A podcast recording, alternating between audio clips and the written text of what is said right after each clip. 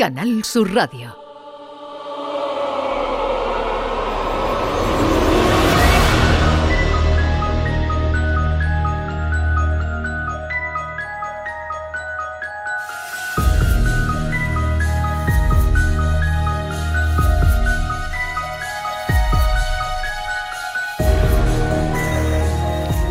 Misterios de Al-Ándalus, como cada viernes con Javier Pérez Campo. Javier, buenos días. Hola, muy buenos días. Hola, Javier. ¿Qué tal? ¿Cómo estáis?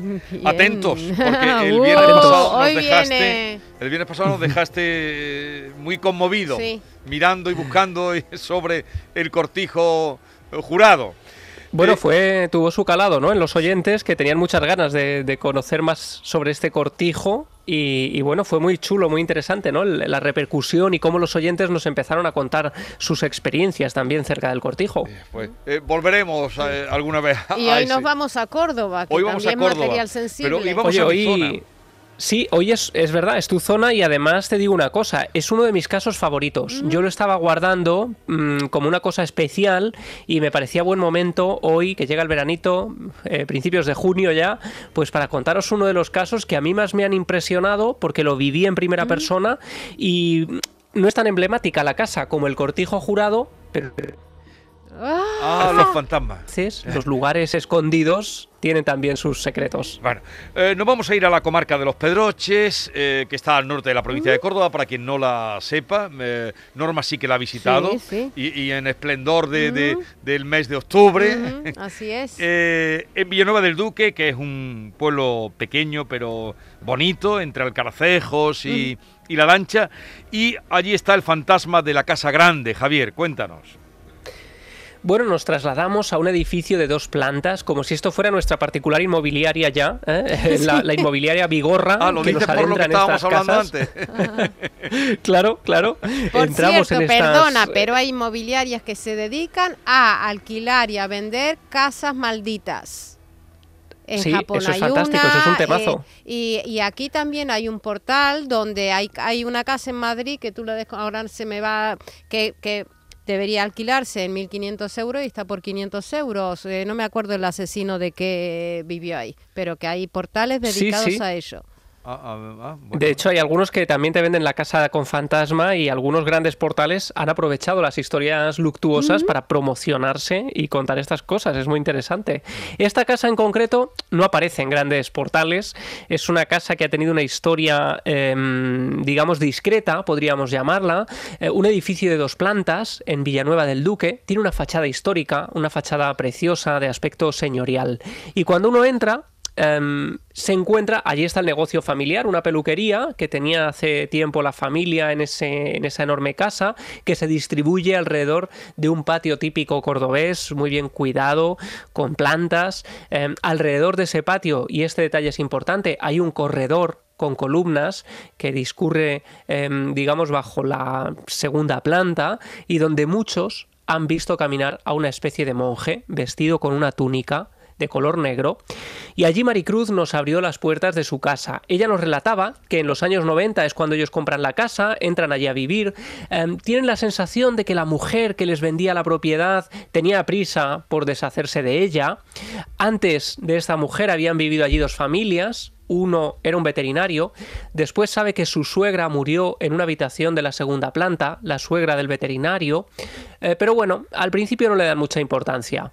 Lo que sucede es que ellos, nada más llegar, en lugar de sentirse eh, emocionados por entrar a vivir en una propiedad nueva y de esas características tan señorial, tan hermosa, se sienten por el contrario incómodos, un poco contrariados, no saben bien por qué, pero la casa no termina de eh, hacerles sentirse como en su hogar. Eh, algunas veces se iba la luz sin motivo aparente, después hay algunas cosas, algunos objetos que van cambiando de lugar, ellos piensan que es algo anecdótico, que puede ser algún, algún eh, problema, digamos, de la familia, ¿no? Sin más. Pero en 1994, y esto sucede en muchos casos, todo se em, altera de manera drástica. Ese año nace el primer hijo de la familia, José Manuel.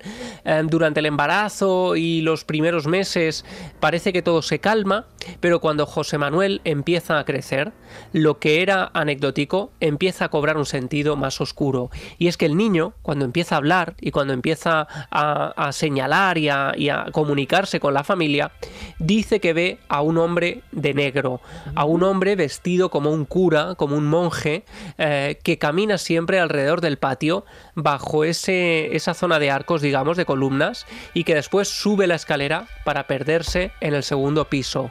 Dice que es un hombre muy delgado, muy alto, y que viste esa ropa que le oculta los pies, que le oculta la cara. Y si queréis vamos a escuchar directamente a José Manuel que me contaba así cómo era esa experiencia. A los dos años más o menos comencé viendo una sombra de un hombre y siempre hacía la misma trayectoria, siempre hacía la misma curva y siempre subía las escaleras. Lo llevé a un psicólogo porque como el miedo era tan grande yo ya no sabía qué, qué hacer, entonces lo llevé al psicólogo, el niño no le pasaba nada, pero a él lo seguía viendo. No soy capaz de dormir solo en la habitación y siempre veo lo mismo, siempre veo que el hombre por, por el mismo sitio, que va siempre por el mismo sitio, hace siempre la misma curva y sube las escaleras y en mi habitación llego a entrar alguna vez, pero siempre entraba, daba una vuelta y se iba. Y llegué a cogerle miedo cuando, cuando era chico, le tenía miedo. y de grande, yo veo al señor y me asusto. Claro, él lo sigue viendo, no es solo una visión como sucede en muchos casos de niños que ven cosas y cuando cumplen los seis años dejan de verlas. No, no, José Manuel lo seguía viendo cuando yo les entrevisté. Em, claro, oíamos también a Maricruz, a la madre, que contaba pues que no lo creía, ¿no? Que pensaba que sería algún trastorno del sueño, algún tipo de pesadillas. Lo que sucede es que en un momento dado la propia Maricruz, una noche que está durmiendo, ve que algo se adentra en el dormitorio, piensa que es su marido, pero cuando gira la cara, porque apenas puede moverse, gira un poco la cabeza y ve que su marido está tumbado al lado. Esa sombra de gran tamaño, de gran porte, no puede ser él.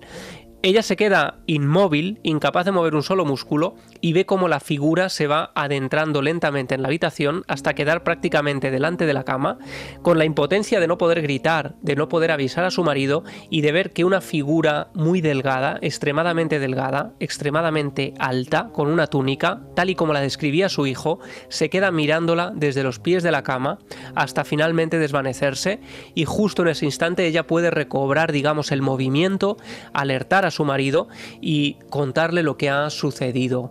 Esto sucede en la segunda planta. Esa sombra que deambulaba por el patio central empieza a entrar en las habitaciones. De hecho, la habitación en la que duermen los niños era un escenario habitual de los fenómenos. Ellos nos contaban, porque después de José Manuel llegó su hermano, Miguel, el hermano pequeño, digamos que José Manuel era capaz de ver esa sombra, pero Miguel era testigo de los sonidos que les alertaban durante la noche, les despertaban, digamos, golpazos en un muro que dividía su habitación de la habitación de al lado, unos golpazos casi como si se produjeran en la estructura em, de manera antinatural. Em, incluso un vaso que sale disparado de esa habitación, sale volando ante los ojos de los dos hermanos y de la madre de Maricruz, que lo observan aterrorizados, y lo que no sabían ellos, fijaos qué curioso, es que ese muro, que es donde se escuchan los golpazos en la habitación de los niños, se había construido en la reforma antes de su llegada. Se había construido un muro que había dividido en dos una habitación, que antes era una enorme habitación, en la que creían había podido morir la mujer que tenía que ver con ese veterinario que había ocupado la casa. Hablamos de golpes incluso que se producen, esto nos lo contaba toda la familia, en el interior del armario, como si hubiera alguien dentro. Y una de las experiencias, yo creo más terroríficas por lo menos que he escuchado, me la contaba Miguel, el hermano pequeño, que cuenta que una noche está durmiendo solo en esa habitación que compartía con su hermano. José Manuel no estaba esa noche, se había marchado con un amigo, él estaba solo en la habitación y de noche a las 2 de la madrugada aproximadamente, escucha una risa bajo la cama. Una risa como si alguien estuviera tapándose la boca, intentando disimular con sus manos. Em, piensa que ha sido una imaginación, sigue durmiendo, pero a los pocos segundos la risa vuelve a sonar, esta vez como una carcajada evidente, como si alguien se estuviera riendo de él. Em, Miguel piensa que es su hermano, que está escondido gastándole una broma, y lo que hace es encender la luz, agacharse, meterse bajo la cama y lo que descubre es que allí no hay absolutamente nadie. Esa escena, desde luego, le deja marcado, el niño se marcha corriendo de la habitación, no quiere volver a dormir solo, es lo que les sucede a los dos hermanos, y vamos viendo que hay otros miembros que van siendo también testigos. En este caso, la abuela, Maricruz, también se llama igual que su hija, hmm. Maricruz Granados, había visto una especie de luz que parecía rondar por su habitación a altas horas de la noche. Vamos a escucharla. Yo me acostaba y al rato me hacía como un, foco abrirse y cerrarse. Cogía y me ponía de lado y cerraba la hoja. Y entonces ya no había nada. Y luego ya cogí miedo, me daba miedo. Era como, como una luz, como una cosa, una luz blanca, sin que abría y cerraba, abría y cerraba. Pero con todo lo que nos estás contando de cosas que pasaron, la familia aguantó mucho tiempo, ¿no? Sí, sí, aguantaron mucho tiempo porque, claro, allí tengamos en cuenta que tenían su negocio familiar. Eh, eso les estaba provocando problemas, además, porque alguna gente que se enteraba de lo que sucedía preferían no entrar en la casa, ¿no? Y eso ya era un problema también para el negocio. Y fijaos, hablamos de seres racionales, ¿no? Em, de personas. Pero ¿qué pasaría con los animales en la casa? Y esto es lo interesante. Hicimos una experiencia porque ellos me contaban que tenían un perrito muy pequeño mm. que precisamente en la zona donde ellos veían al monje el perro nunca quería estar. Mm. Intentaban ir con él por allí, pero se daban cuenta de que el perro nunca pasaba por esa zona. Em, hicimos la prueba, llevamos al perrito a ese sitio y os puedo garantizar que me impresionó mucho la reacción, porque automáticamente en cuanto lo dejamos ahí en la puerta, en la entrada, en ese patio central, el perro se agachó, echó el cuerpo al suelo, el rabo, las orejas, todo gacho, todo abajo y echó a correr hacia la cocina como huyendo de ese lugar. Lo intentábamos volver a llevar allí y finalmente dejamos el experimento porque veíamos que el perro lo estaba pasando francamente mal. no quería estar ahí. habrán cuando ven esto habrán ido también para la cocina, me imagino. No pueden no sí, al final tener miedo prefiero no estar aquí, ¿no? si el perro no quiere estar. Pero hicimos una cosa muy interesante y es que llevamos allí a Paloma Navarrete, oh. eh, sabéis, sensitiva del grupo mm. EPTA, siempre lo digo, ella es licenciada en farmacia, tiene ese péndulo, es licenciada, digamos, en, en, ciencias, pero tiene la capacidad, o eso cuenta ella, de ver cosas que los demás no podemos ver. Fijaos qué impresionante, yo le digo que vamos a ir a Córdoba, solo le digo eso. Una vez que llega a Córdoba la recogemos en coche y nos vamos a Villanueva del Duque y no le decimos ni siquiera cómo se llama la población. Entramos con Paloma en la casa, ella amabilísima eh, dice qué casa tan bonita, este lugar es precioso y cuando ve a los niños, a mí ya eso me deja descolocadísimo. Dice, pero bueno, estos dos niños son un poco brujillos como yo. Señala a José Manuel y le dice, tú ves cosas y luego señala al pequeño y le dice, ¿y tú las escuchas? Como sabéis, estaba contándoos antes que José Manuel efectivamente era capaz de ver una sombra y el pequeño escuchaba los ruidos. Bueno, pues vamos a escuchar un corte. He resumido mucho cómo fue la experiencia de Paloma Navarrete en esa casa para que veáis un poco lo que ella contaba, lo que ella veía, repito, sin tener ninguna información tenemos que organizar el plan de ataque. Pero lo que vamos a hacer, bueno, pues... Eh... Yo creo que tenemos que subir. yo, yo subiría, porque la impresión que tengo es que los puntos calientes están arriba. A ver, por aquí, por esta galería, se pasea alguien. Pero clarísimo, o sea, este sería realmente su camino, su paseo y yo creo que tú lo has visto. Y además yo diría que es un señor. Tú lo has visto y es un señor. Sí. Él va como con una cosa negra, o sea, con un ropaje muy poco definido. Dice que él es de esta tierra y de esta iglesia. Ha vivido aquí señala cerca aquí toda su vida. dice, todas, toda mi vida y toda mi muerte. O sea que él sabe que está muerto. Él era, además, escribano de la Casa Grande. ¿Qué puede ser la Casa Grande? Aquí ha habido un... El ayuntamiento. El ayuntamiento. Ah. Y a mí me gustaría saber en qué época, si nos pudieras dar alguna fecha, 1813.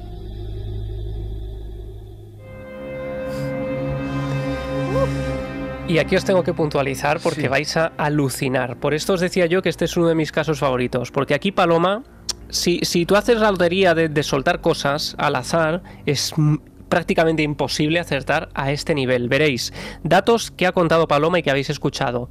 Eh, la Casa Grande. Fijaos, nadie sabía lo que era la Casa Grande. Dice Maricruz, se le escucha por ahí de fondo decir el ayuntamiento. Sí. Sería el ayuntamiento. Bueno, resulta que nuestro cronista, nuestro escritor queridísimo Alejandro López Andrada, a nuestra marcha, cuando nosotros nos vamos, él se dedica a bucear en el archivo histórico de Villanueva del Duque. Vais a alucinar con lo que él encuentra. Resulta que ese- esa casa está construida sobre un antiguo convento de frailes que se denominaba popularmente como la Casa Grande porque era una de las mm, construcciones más grandes de Villanueva del Duque. ¿Sabéis en qué año fueron expulsados los frailes de ese convento? Si dices 1813, me asusto. Pues 1813. No me asusté. No solo eso, la familia, cuando termina la experiencia con Paloma Navarrete, con la cara pálida, nos dice, bajad un momento al sótano que queremos enseñaros algo. Allí había, junto al garaje, una enorme piedra que antiguamente estaba colocada en la fachada, sobre la puerta, y tenía un mensaje que decía, solo tengo lo que di, todo lo demás perdí. Y había una fecha. Supongo que adivináis también cuál era. 1813. Paloma no tenía información, no tenía acceso, ni siquiera nosotros lo habíamos tenido. Pero es más, es que Alejandro López Andrada encuentra en el archivo el motivo por el que se van los frailes, pero ojo, queda uno. Hay un fraile que no quiso marcharse de la Casa Grande. Dice el artículo, tras finalizar la guerra civil, algunos regresaron, pero poco a poco fueron muriendo hasta que quedó solo el prior, que vivía allí en su casa particular. En la comarca se sabía que en el convento había dinero, por lo que el prior, desconfiado de algún robo, decidió esconderlo en algún sitio. Los años y una dolorosa enfermedad terminaron con la vida del religioso, y desde entonces la casa permaneció abandonada. Qué interesante, porque en el año 93, durante unas obras de rehabilitación y de reforma de la casa, eh, bueno, unos años antes, aparecieron entre los muros los restos de un tesoro. Un albañil encuentra, oculto en el hueco de las vigas, eh, un puñado de monedas de oro y plata con el busto de Carlos III y de Isabel II.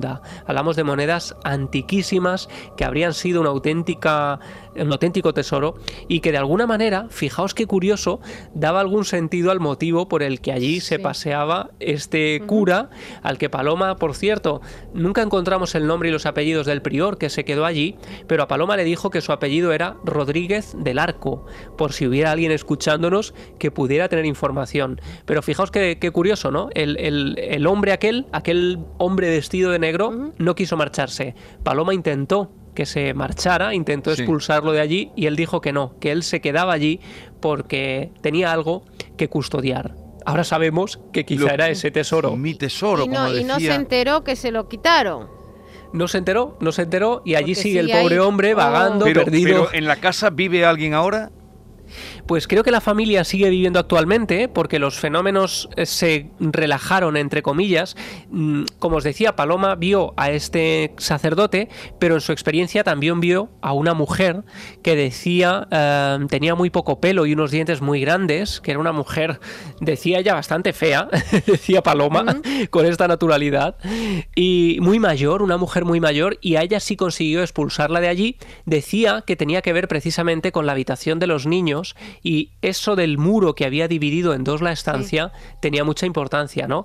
Em, desde entonces la familia, que es una familia amabilísima, quedó mucho más tranquila, mucho más relajada, pero sabían que ese sacerdote o ese cura que paseaba, ese religioso, ¿no? Que paseaba por esa zona concreta, pues iba a seguir su camino, ¿no? Yo estoy deseando, en cuanto que vaya por allí, voy a ir a ver la, Casa Grande. ¿Y mm, cómo se echa un fantasma? ¿Cómo ha hecho Paloma Navarrete a la, a la mujer fantasma? Pues mira, esto es algo que impresiona verlo, porque Paloma habla con una zona donde tú no ves absolutamente nadie. En las imágenes, además de que grabamos en su día para Cuarto Milenio, este era mi primer reportaje con Paloma Navarrete y a mí se me ve como mirando fijamente con los ojos muy abiertos, intentando verlo yo también, ¿no? Porque claro, tú eh, impresionas, eh, piensas, jolín, si de verdad esto está sucediendo, ahí delante de mí, a pocos centímetros, hay alguien con quien Paloma está manteniendo un diálogo y ella lo que hace es hacerles razonar. Les explica que están muertos, que este ya no es su lugar, un poco como veíamos en el sexto sentido, ¿no? Ese diálogo que se establece con el fallecido, que a veces no sabe que está muerto y que su función aquí ha terminado, ¿no? Y digamos, eso que también hemos visto en Poltergeist de camina hacia la luz, pues es un poco lo que, lo que hace Paloma Navarrete. A mí, en el fondo, y, esto lo, lo digo con toda naturalidad, yo dudo absolutamente de los sensitivos, pero claro, cuando Paloma ofrece esta serie de datos que ni siquiera los cronistas como López Andrada tenían y que se terminan corroborando después en el archivo, es cuando a mí me deja totalmente desconcertado, ¿no? Y por eso me parece muy interesante siempre hacer esta experiencia, llevarlos y ver qué sucede. Bien, la casa, pero el edificio era se había rehabilitado, supongo, porque dices que la casa del veterinario habían construido sobre lo que era que el supuesto convento. Exacto, había habido ciertas modificaciones, pero la estructura fundamental seguía siendo la misma y desde luego cuando tú vayas por allí, Jesús, entenderás el porqué de la Casa Grande. Es una casa que ocupa mucho espacio, es una casa que hace, una... que hace chaflán. Eso es, eso es. La tengo delante, estoy ya buscando Muy cerquita de la mm. plaza y, y, de verdad que impresiona, ¿no? Es un sitio mm, cargado de historia que, por cierto, Paloma decía, el patio a pesar de esta figura, no os asustéis, esta figura no es tan negativa porque tenéis el patio lleno de plantas y las plantas crecen y todo tiene vida. Es decir, que, el, que nos decía Paloma que allí donde la energía es negativa y donde hay algo denso, no crecen las plantas y las plantas ah. mueren siempre. pues mira, el perrito bien que no se acercó. Y el tesoro fue para la familia eh, que encontraron, ¿no? De las monedas. tuvieron que entregarlo creo que el tesoro está en un museo actualmente, lo que no sé es exactamente qué museo, pero está expuesto em, en un museo cercano, un museo de historia, porque, claro, aquello formaba parte un poco de la, de la propia historia del lugar, ¿no? Y, hablamos de monedas eh, históricas, claro. Bueno, pues esta es la historia de la Casa Grande de Villanueva del Duque. A ver, eh, creo que han llegado algunos WhatsApp. Eh, uno no tiene que ver con esto, pero vamos a escucharlo, que puede servir como propuestas para eh, futuros temas de Javier Pérez Campos. Jesús y compañía. Me encanta este programa que estáis diciendo, porque es que a mí me ha pasado de todo. La verdad, en los dos últimos pisos que he vivido me ha pasado de todo. Desde la habitación de mi hija, todos los muñecos, las fotos boca abajo eh, todo, me ha pasado de todo. Mi hija cogió miedo, tuvo que venir a casa de mi madre. Ahora, gracias a Dios, vivo en casa de mi madre porque ella no, por desgracia, no está. Aquí no pasa nada, pero vamos, tengo para contar mil historias que nos han pasado. Y no sé por qué la habitación de mi hija, todos los juguetes de mi hija boca abajo, las fotos, todas las cosas. Bueno, ya le digo, 50.000 cosas que tengo para contar, pero bueno. Nada, me alegra de escuchar este programa. Gracias, buen Adiós. ¿Tienes alguna, mm, en fin, alguna historia más de, eh, o alguna referencia de eh, cosas como lo que cuenta esta mujer, que todo se trastorne toda la habitación? Sí, sí, bueno, y que tenga que ver con una persona. Y a veces sucede esto precisamente. Creemos que los fenómenos tienen que ver con una casa, la familia se marcha y los fenómenos les acompañan. No tiene que ver con la casa. Sí, sí. Eh, eso a veces sucede y es muy angustioso para las familias que en el fondo se ven perseguidas por algo a lo que no saben cómo darle fin. Y a veces ocurre, no es lo habitual, pero a veces ocurre. Y esto de las fotos, por ejemplo, ahí me recuerda a un expediente que hubo en Madrid en el que incluso participó la policía. La Policía Nacional redactó un informe que por cierto nos hablaban la semana pasada, nos preguntaban por el caso real en el que se inspiraba la película Verónica, que la había visto una oyente, y es este caso que estoy mencionando. El expediente Vallecas es uno de los casos en los que se inspira la película Verónica, y en ese caso la familia veía, por ejemplo, como un marco de fotos en el que estaba la foto de su hija fallecida una noche ardía, se prendía fuego, como desde dentro, y ahí quedaba la foto quemada que había impresionado, porque además dentro del marco no había oxígeno, ¿no?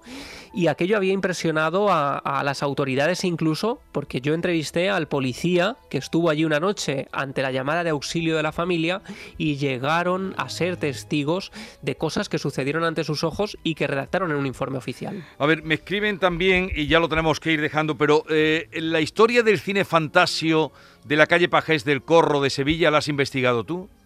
¿O tienes alguna pues referencia? no. Oh, la desconozco, fíjate. Ponte con eso, ponte con eso. Cine, cine fantasio, fantasio, La leyenda del cine fantasio, me dicen. Pregúntale por el cine fantasio. El cine fantasio lo echaron abajo, montaron unos pisos y estuvieron. No hay quien viva. No, no, no, no. No sé ahora, yo recuerdo, pero que estuvieron sin ocupar allí nadie. Bueno, qué maravilla. Pues Nadie. Pues nada, voy a, voy a anotarlo. Cine fantasio. Si no hay tiempo para que tú por lo menos sepas eso y algún día nos cuentes. Venga pero aquello era un corral de vecinos que no quisieron abandonar, hicieron un cine. Eh, yo recuerdo de toda la vida contarme eso, pero. Eh, y no sabe los fenómenos. Hubo un incendio, parece, ¿no? Sí, Hubo un incendio. Bueno, tú míralo a ver si. pero ese era. Es aquí muy. Mm, o sea, todo el mundo habla de, de esa historia y sobre todo los pisos que hicieron cuando tiraron el cine quedaron cerrados. Yo no sé ahora, pero cerrados estuvieron siempre, muchos años.